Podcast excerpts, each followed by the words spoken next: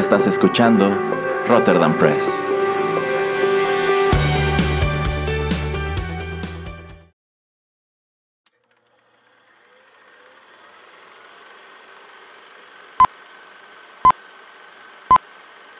Rotterdam Press presenta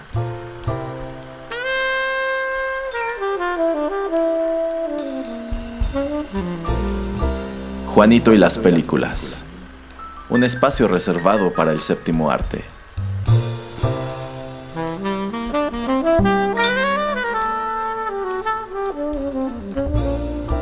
Ocupa tu butaca. Comenzamos.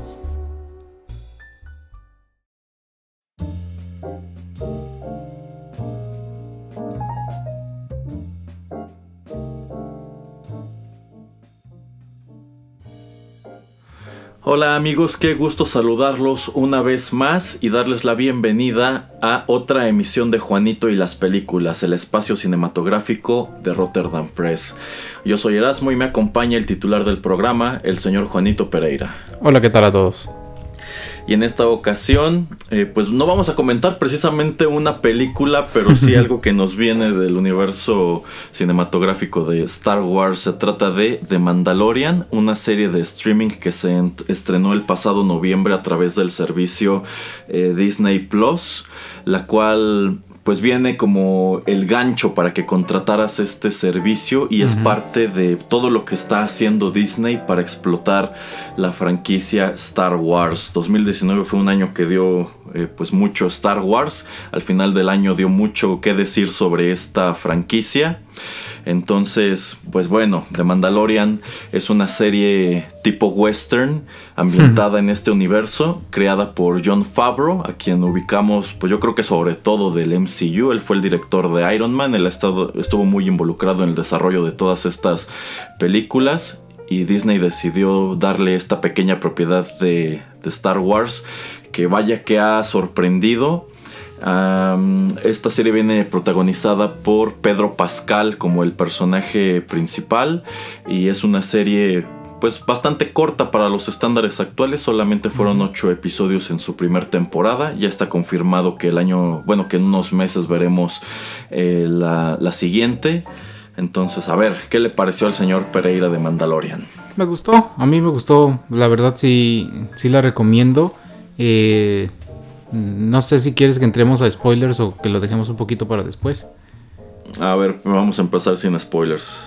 Eh, me parece una idea muy fresca, me parece, como dice Erasmo, que es algo tipo western. Eh, me gusta que toman a los Bounty Hunters como pues el siguiente personaje o el primer personaje para darle una serie de televisión. Eh, también que hayan sido ocho episodios es bueno porque así no nos extendemos con eh, pues episodios que nada más están de relleno. Eh, también me parece acertado que no tienen que durar una hora, que algunos duran 30 minutos, otros 35, otros 40. Y que tenemos pues a un gran cast, eh, muchos personajes que solamente son invitados por episodio y, que no regresan, algunos otros sí regresan. Tal vez los veremos algunos otros que han estado en, en la temporada número 2. Y me parece muy, muy acertado que, escogieran a, un personaje que nunca tiene que removerse pues su casco. Así eh, la manera que tiene que actuar, la manera en que tiene que eh, pues comunicarse es bastante diferente a lo que estamos acostumbrados. Y, me recuerdo un poquito al, personaje principal de la película favorita de Erasmo de los años 90, el Judge Dredd.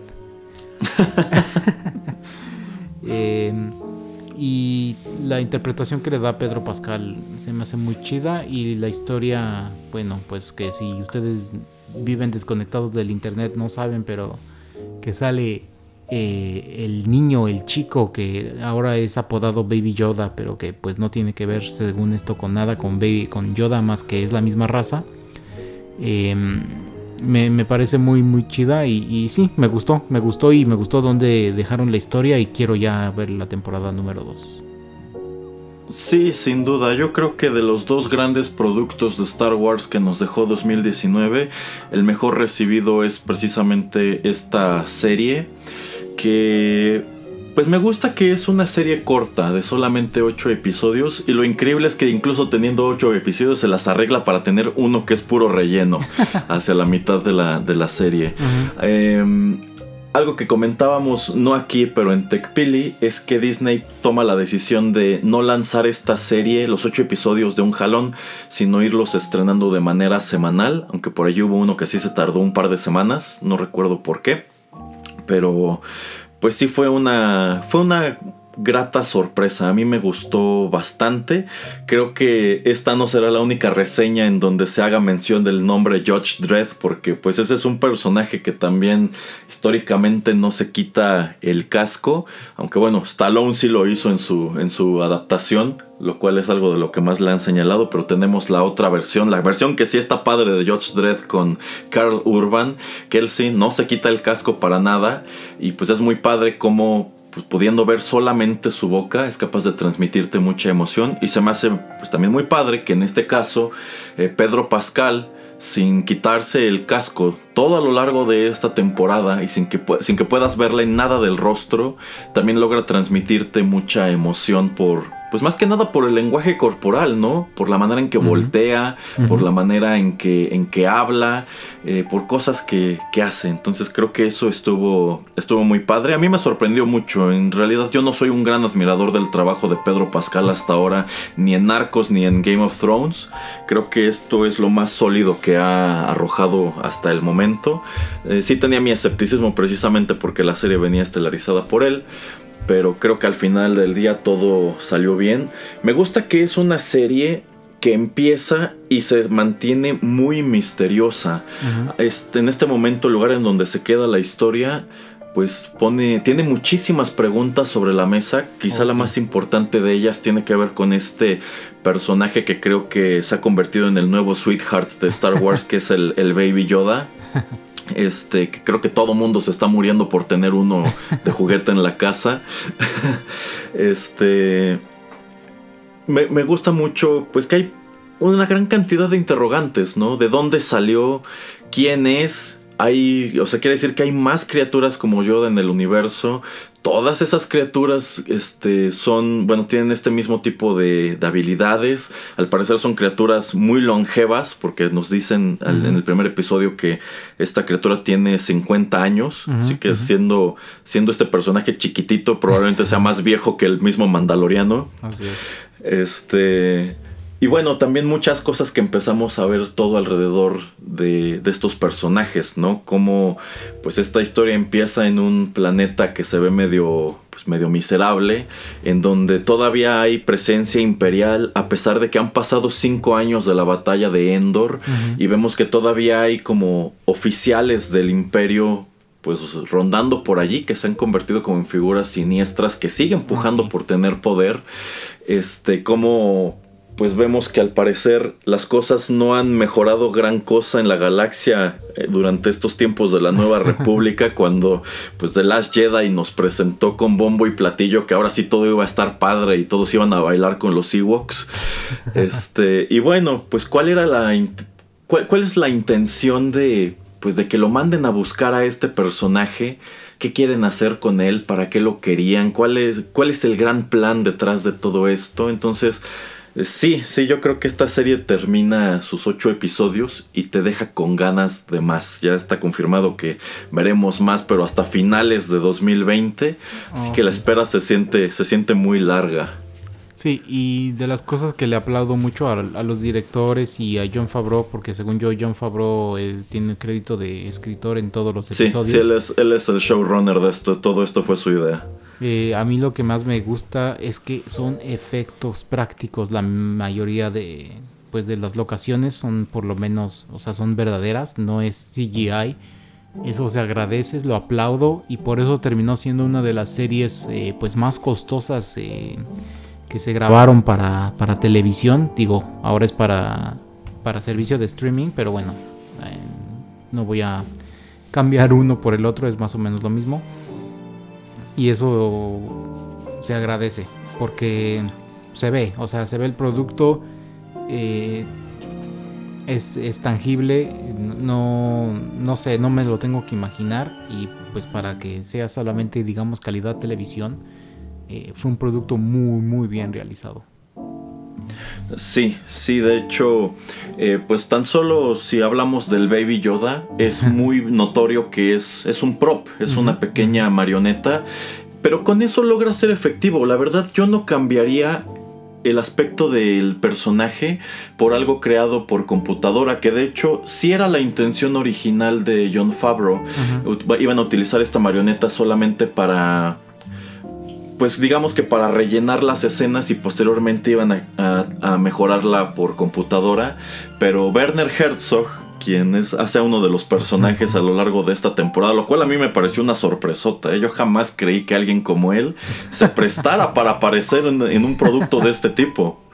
Este, que Werner Herzog les dijo que no fueran unos cobardes y que lo dejaran como estaba.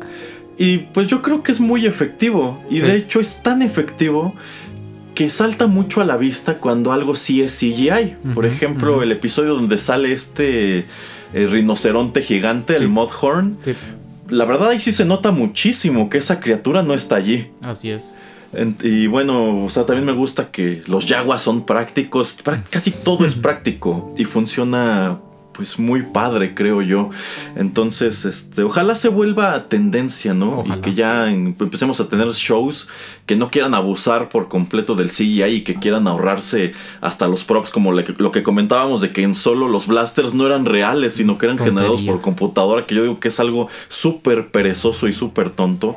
Pero bueno, este sí, ese es uno de los grandes eh, valores de producción de, de, The Mandalorian, que pues sí, siendo nada más ocho episodios, eh, sin duda costó mucho dinero, y aunado a John Favreau, que es el creador y showrunner, uno de los productores ejecutivos es Dave Filoni, quien es el creador de la serie este, no la animada, pero la hecha por computadora de, The Clone Wars, que tiene su gran base de fans. Y de hecho, creo que a la, mayoría de ellos les entusiasmaba encontrarlo aquí porque era como.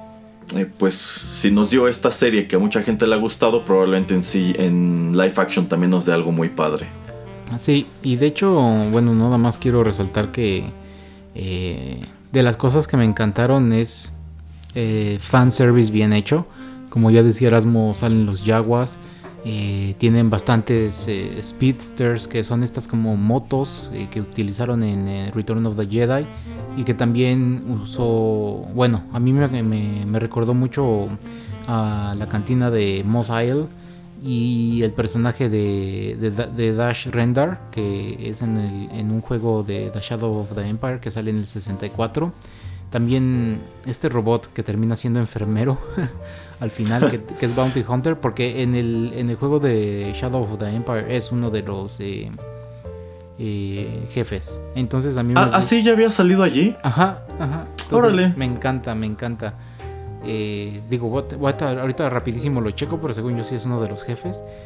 Eh, también que los hombres de arena salen, que pues tienen los uniformes, digamos, del imperio de cuando termina episodio 6. Entonces todo eso se me hace muy, muy chido como atan bastantes cosas de, lo que ya conocemos eh, con estas nuevas cosas. Y algo que no sé si Erasmo se habrá dado cuenta que yo dije, ay, estos, estos androides yo los he visto en algún lado. Y hasta que la señora les dijo por su nombre que eran los este, Pit Droids que eran los que salían en el juego de. Bueno, en el juego y en el episodio 1 cuando eran el Pod Racer, que tenían este tipo casco que parecían como los de Mega Man. Sí, sí, sí, sí. O mineritos. Que es, yo, así de, ah, ya me acordé de dónde los veo. Es que en los Pod Racers, sí, cierto, estos eran los, eh, los personajes o los androides que te ayudaban a, reparar tu, tu, tu, speedster, tu pod. Entonces, muy, muy chistoso y muy agradable que hayan tomado, pues, ciertos aspectos y los hayan plasmado aquí. Y uno de los episodios que me gustó también mucho es tener a, a donde van a este planeta que parece un bosque y que digamos que eh, uno de los eh, jefes, entre comillas jefes, es este ATST, que es este robot que se para en dos patas y que tenía, digamos, los ojos, no eran ojos, pero que tenía, digamos, los ojos rojos. Me gustó mucho, o sea, es una, es una historia que según yo es para mayores de 12 o 13 años Pero aunque seas un poco más chico, yo creo que, que te va a gustar bastante esta historia. Que por cierto, ese episodio que comenta el señor Pereira en donde aparece el ATST Walker, eh, lo dirige Bryce Dallas Howard, que es la hija de, Ron Howard. Eh, y de hecho creo que esta es una de las apariciones más amenazadoras de un Walker en todo, en todo Star Wars. Porque yo siento que cuando ves este mismo este, transporte de ataque en Return of the Jedi, en la batalla de Endor, como que es incluso un poco risible, ¿no? De que le avientan troncos para que se tropiece y también usan dos troncos para aplastar una cabina. Como que no lo hacen ver tan imponente como se las arregla para hacerlo este episodio. Y yo creo que sí, otro de los grandes puntos fuertes de esta serie es que toma muchísimo del legendario de oh, Star Wars, pero eh, a través de situaciones muy sutiles. De hecho, en el primer episodio esta es la primera propiedad de Star Wars que se atreve a hacer referencia al Holiday Special, que es algo que George Lucas odia con toda su alma, porque el, este personaje que, que Mando va a atrapar al principio le intenta sobornarlo para que lo deje ir y, y, él comenta que así podría llegar a tiempo a su planeta para celebrar Life Day. Yo pienso que no hay en todo Star Wars otra mención de Life Day porque es algo así como hasta prohibido, porque pues yo, es algo de lo que se arrepiente mucho George Lucas de haber hecho el, el, especial, pero sí por todos lados en el episodio que te asomes hay muchas referencias a, Star Wars, al universo extendido, a, detallitos. Eso a mí me, me, gustó bastante, incluso creo que es de las primeras veces que vemos otra unidad Artu que se parece muchísimo al Artudito de siempre. Porque sí hay muchos droides de estos que parecen botes de basura con ruedas por todo Star Wars. pero nunca habíamos visto uno que fuera tan parecido. lo cual digamos que pues hacía de Artudito como algo único. Cuando pues tomando en cuenta que es un droide muy viejo y que es un droide como de servicio, pues supongo que en algún momento debió haber muchos. Del mismo modo que tampoco ves muchos citripios pero también debían ser algo muy común en algún momento. Así es. Entonces, eh, eso, eso me gustó mucho, que sí... John Favreau, se, nota que John Favreau hizo muy bien su tarea, se nota que pues esto es algo que debe gustarle. Este, y creo que, creo que paga muy bien. Yo considero que en este momento, eh, fuera de la continuidad principal de las nueve películas, Rogue One y The Mandalorian son lo mejor que hemos visto de, Star Wars. Y lo increíble es que son historias relativamente pequeñas, son historias aisladas que se dan como resultado de los eventos de la, de la historia principal, pero que a pesar de ello son muy ricas porque hay muchísimo, hay muchísimo que ver, muchísimo que estudiar, muchísimas referencias a otras cosas, incluso más de lo que se puede ver en la trilogía de secuelas. Así que creo que hicieron un, estupendo trabajo con esto. Y ojalá Kennedy, la, la serie de Kenobi tenga esta misma calidad. Sí, sí, ojalá. La verdad no, no sé qué historia van a seguir con Kenobi, pero por lo menos y con The Mandalorian me gusta pues todo lo que ha comentado Erasmo eh, también me gusta que los episodios son eso, o sea, son como episódicos, ¿no? Eh, son historias un poquito diferentes. También tenemos este donde él tiene que... A mí me gusta que casi todos los episodios tiene que él que trabajar por dinero. Y el episodio, bueno, ya creo que ya vamos a tener que entrar en spoilers. Entonces, nada más rápido, Erasmo, ¿la recomiendas para que la gente la vea? Sí, sí, yo sí la recomiendo bastante. Está muy padre. Creo que es una lástima que Disney no se haya aventado con el servicio pues a nivel internacional, por eso tuvimos que verla a través de otros portales, pero pues sí, sí vale mucho la pena. De hecho, yo creo que cuando contrate Disney Plus la veré la veré de nuevo, porque bueno, también es notorio que si la viste a través de otro portal, pues no es la misma calidad este, de video. Yo, yo sí la vi en, con Disney Plus, eh, la tomé el, ¿cómo se llama? El, servicio gratis. De, hay maneras de, poder contratarlo con VPN, pero eso y más en TechPili. Eh, eh, me gusta, bueno, Disney Plus es bastante interesante y para los que tenían tal vez duda, nada más rápidamente saliéndome un poco por la tangente, está X-Men, Gárgolas y también Los Simpson y todo está en español latinoamericano. Muy bien. Y entonces, bueno, nada más para terminar con The Mandalorian, eh, sin spoilers. Eh, me gustó también, por ejemplo, la, la música de que es Joran Johansson, ¿o cómo se apellida el señor? en un momento le digo, pero Ludwig Göransson. Ah, Ludwig Göransson, ajá. Me encanta la música, es, es, es excelente, es, sublime. Entonces sí, les recomiendo que la vean, vean la pirata y luego cuando salga Disney Plus contrátelo y vuelvan a ver.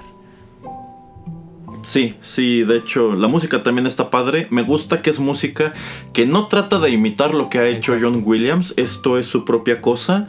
Este. Y también me gusta que pues ya que mencionamos Rogue One, son productos que se alejan mucho de la fórmula de Star Wars, porque mientras que Rogue One es como una heist movie, esto es un esto es un western, es muy muy notoria la influencia de películas como las de Sergio Leone, estas en donde salía Clint Eastwood, este, pero está muy bien ambientado dentro de Star Wars, entonces es, una narrativa muy muy rica y, y muy efectiva. Y si ya vamos a entrar en spoilers, este, creo que uno de mis personajes favoritos de toda esta serie, a quien me hubiera gustado ver más, y a quien por desgracia tampoco es como que veremos más, es precisamente esa unidad IG. Este, que es interpretada por Taika Waititi en Motion Capture y él también hace, hace la voz. Se me hace un personaje pues padrísimo. Como este, pues es un droide de combate muy efectivo. todo, todo lo que tiene que ver con ese droide me gustó mucho. Porque está, la manera en que está construido y cómo funciona te hace oh, pensar que quien lo diseñó pensó en todo. O sea, sabía muy bien lo que estaba haciendo. Sí, literalmente crearon una máquina para matar. Y de hecho yo tengo pesadillas con ese androide porque te digo que salía en la de en, el juego de Shadows of the Empire. Creo que era el primer este jefe, ya ni me acuerdo exactamente. Pero sí, muy, muy chido. Y era una máquina de, matar. Y cómo la reprograma este otro personaje que le da la voz Nick Nolte. También que lamentablemente pues yo creo que ya no lo vamos a ver. Pero también me encantó su personaje, cómo pues se dirigía y cómo la manera de ver eh, la vida, de no tener que estar eh, pues buscando siempre dinero, como por lo menos era en cierta manera The Mandalorian. Em, también me gusta mucho. Eh, híjoles, que son muchas cosas. De, lo que me encanta es que en cierta manera también se parece esto mucho a un videojuego, en el sentido de que The Mandalorian va cambiando su armadura y este... y entonces cada, cada nivel va pues este, literal, ¿no? Tiene que conseguir dinero para cambiarlo por materiales y luego para que ir con el eh, con este, ¿cómo se llama? Con el herrero para que le haga más armadura y este items. que en este caso es Herrera y que le haga su armadura y ajá, y cosas más chidas y, y al final que le da pues su nuevo aditamento que lo va a usar es el jetpack. Ajá. ajá.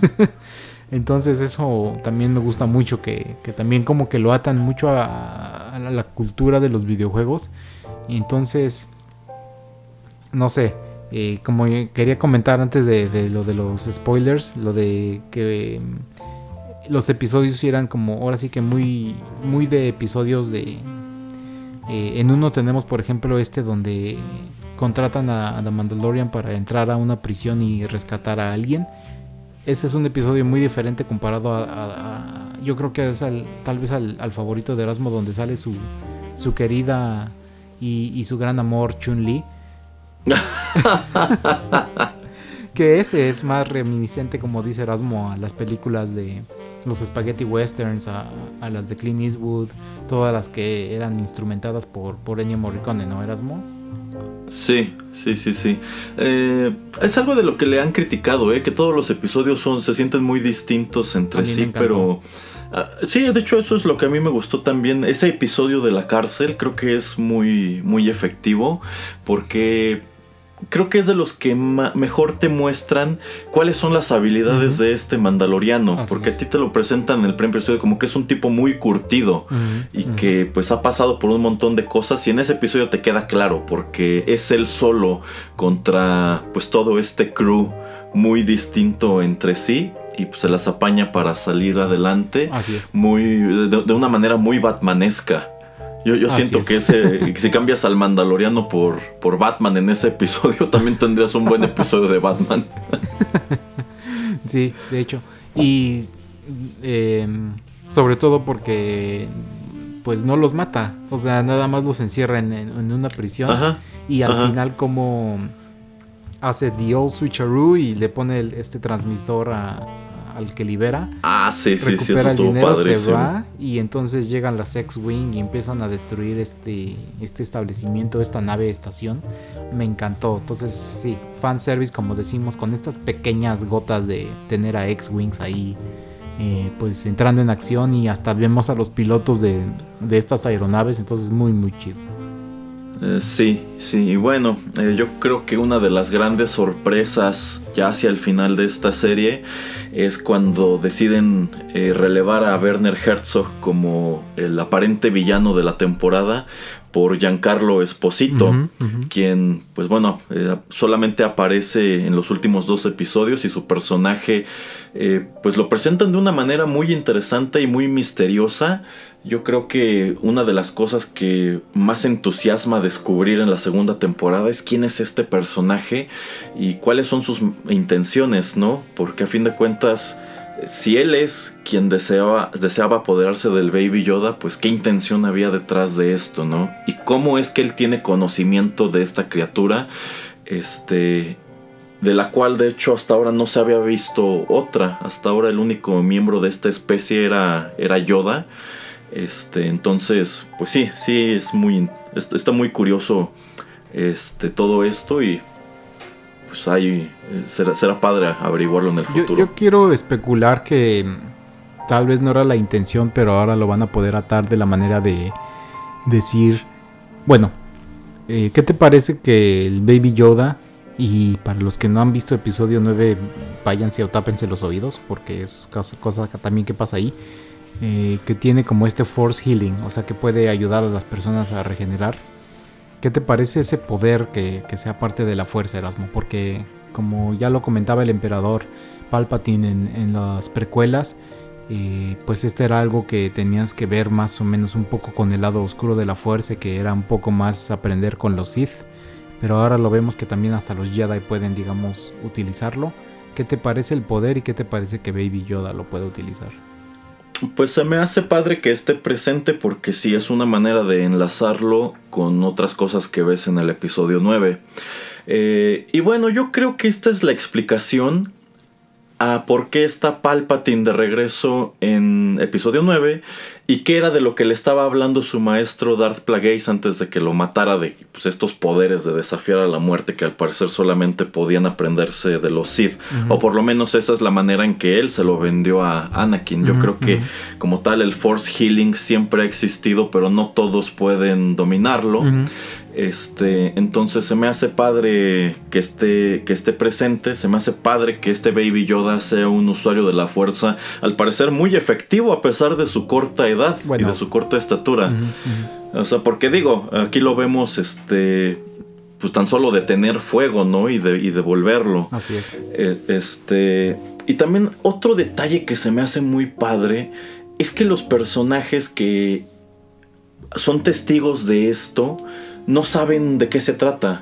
Entonces, al parecer, en este punto de la historia, los Jedi son como que una leyenda oscura o algo de lo que la gente ya se olvidó. Porque me gusta cómo, eh, pues, cuando el mandaloriano les, les habla sobre esto que hace el Baby Yoda, por ahí un par de personajes dicen, sí, he oído hablar de ese tipo de cosas, pero como que no saben exactamente con qué asociarlo. Entonces me hace padre que no sé qué intención quieran darle al personaje, pero que después de los eventos de la batalla de Endor, cuando el único Jedi que quedaba era Luke, pues al parecer sí existía todavía otro usuario de la fuerza.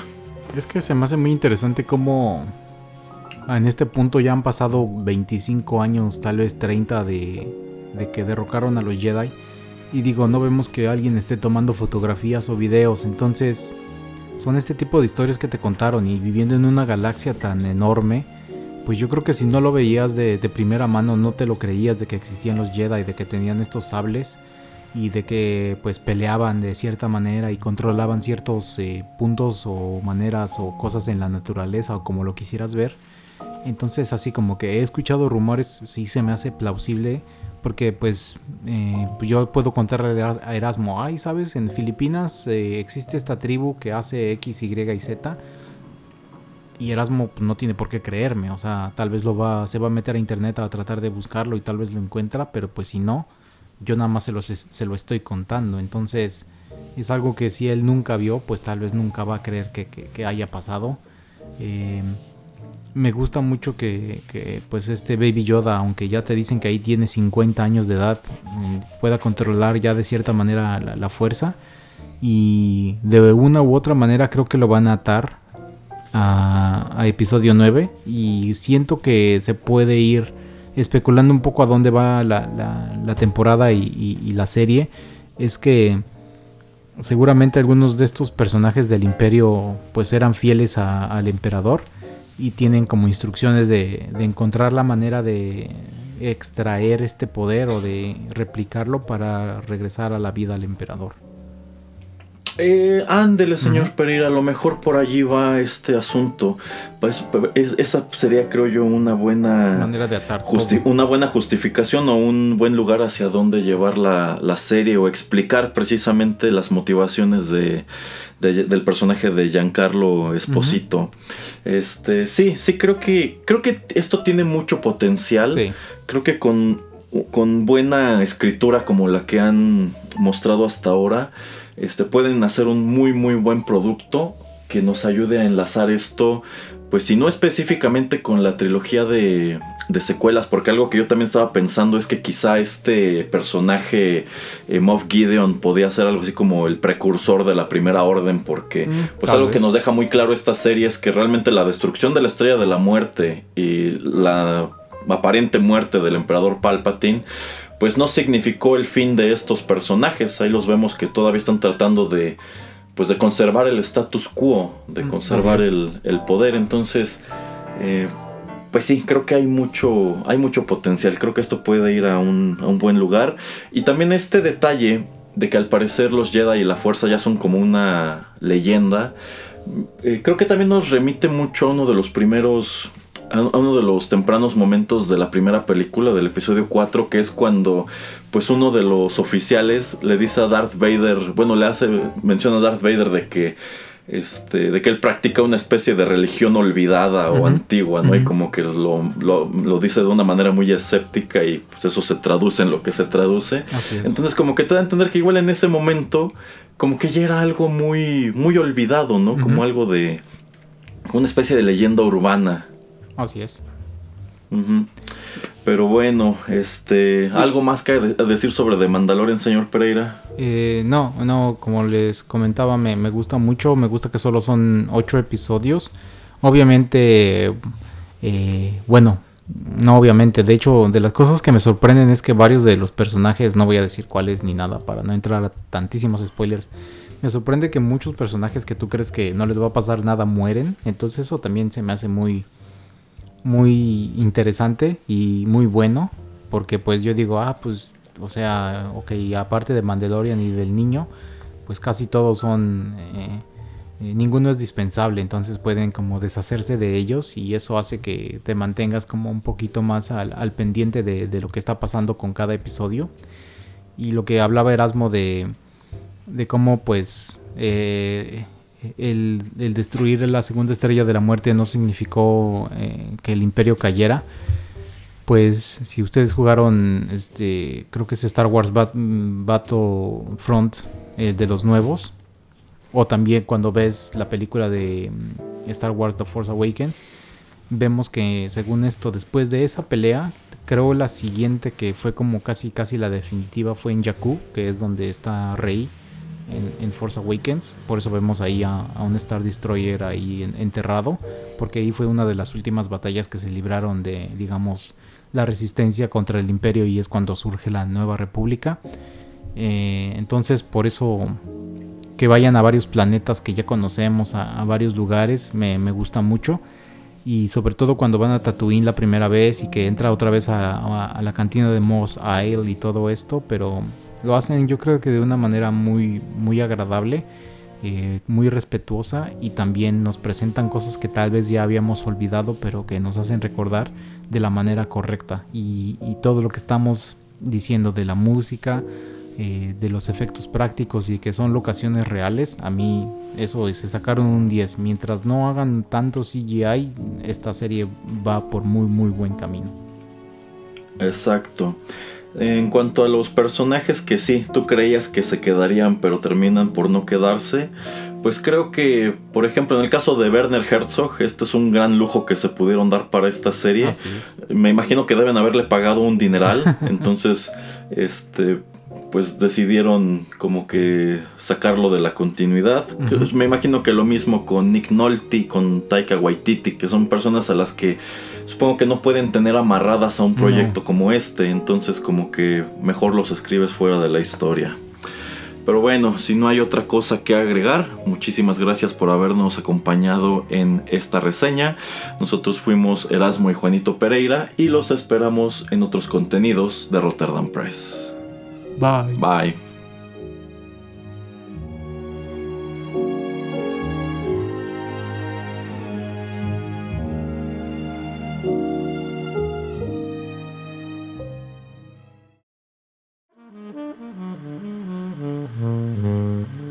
Juanito y las películas llegó a su fin.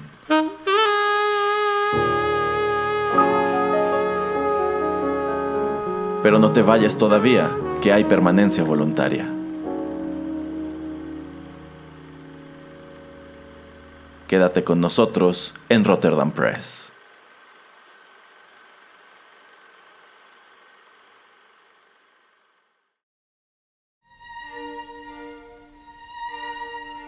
Estás escuchando Rotterdam Press. Radio como hecha en casa.